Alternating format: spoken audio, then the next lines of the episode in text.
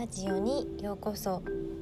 このラジオでは看護師と保健師としての経験を持つ私マユティが日々のことや睡眠のことについてお話しします。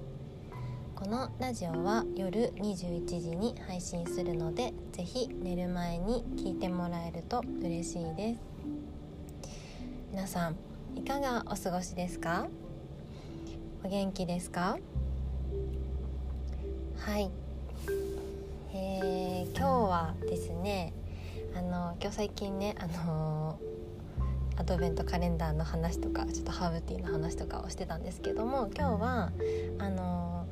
年齢で変化する自分って知ってるっていう話をちょっとしたいなと思います。はい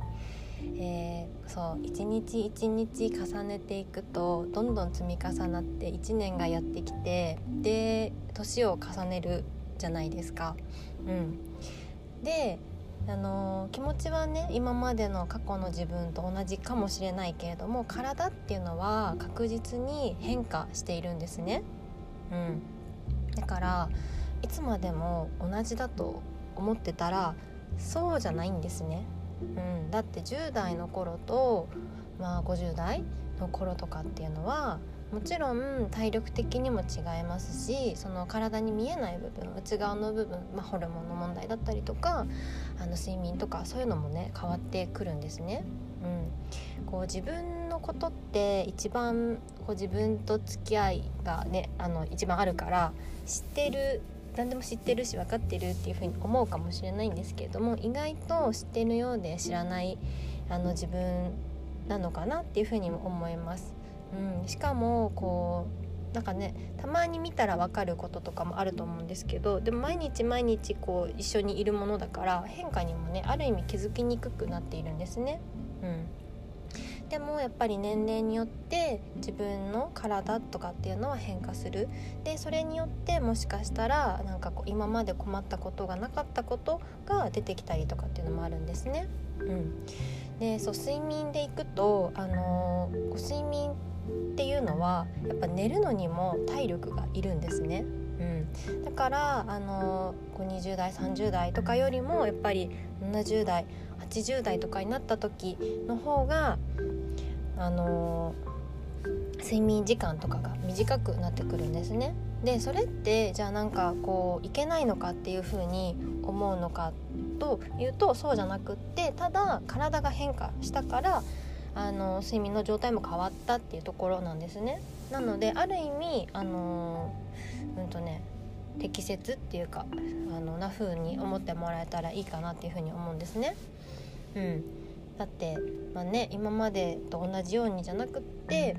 ちょっと変わってきたっていう風になるんですね。そうだから、うん、睡眠とかも今まではもう8時間でも10時間でもぶっ通して寝れていたっていう人もなんかこう年を重ねたことによってうんなんかもう全然寝れないんだけどみたいな。今まで寝れたのになんでなんかおかしいんじゃないかとかっていう風に悩む必要はなくってそれは体が変化してきたからだっていう風にあの捉えてもらいたいなと思います。うん、なんかこうね日本だとこう年を取る年を重ねることが、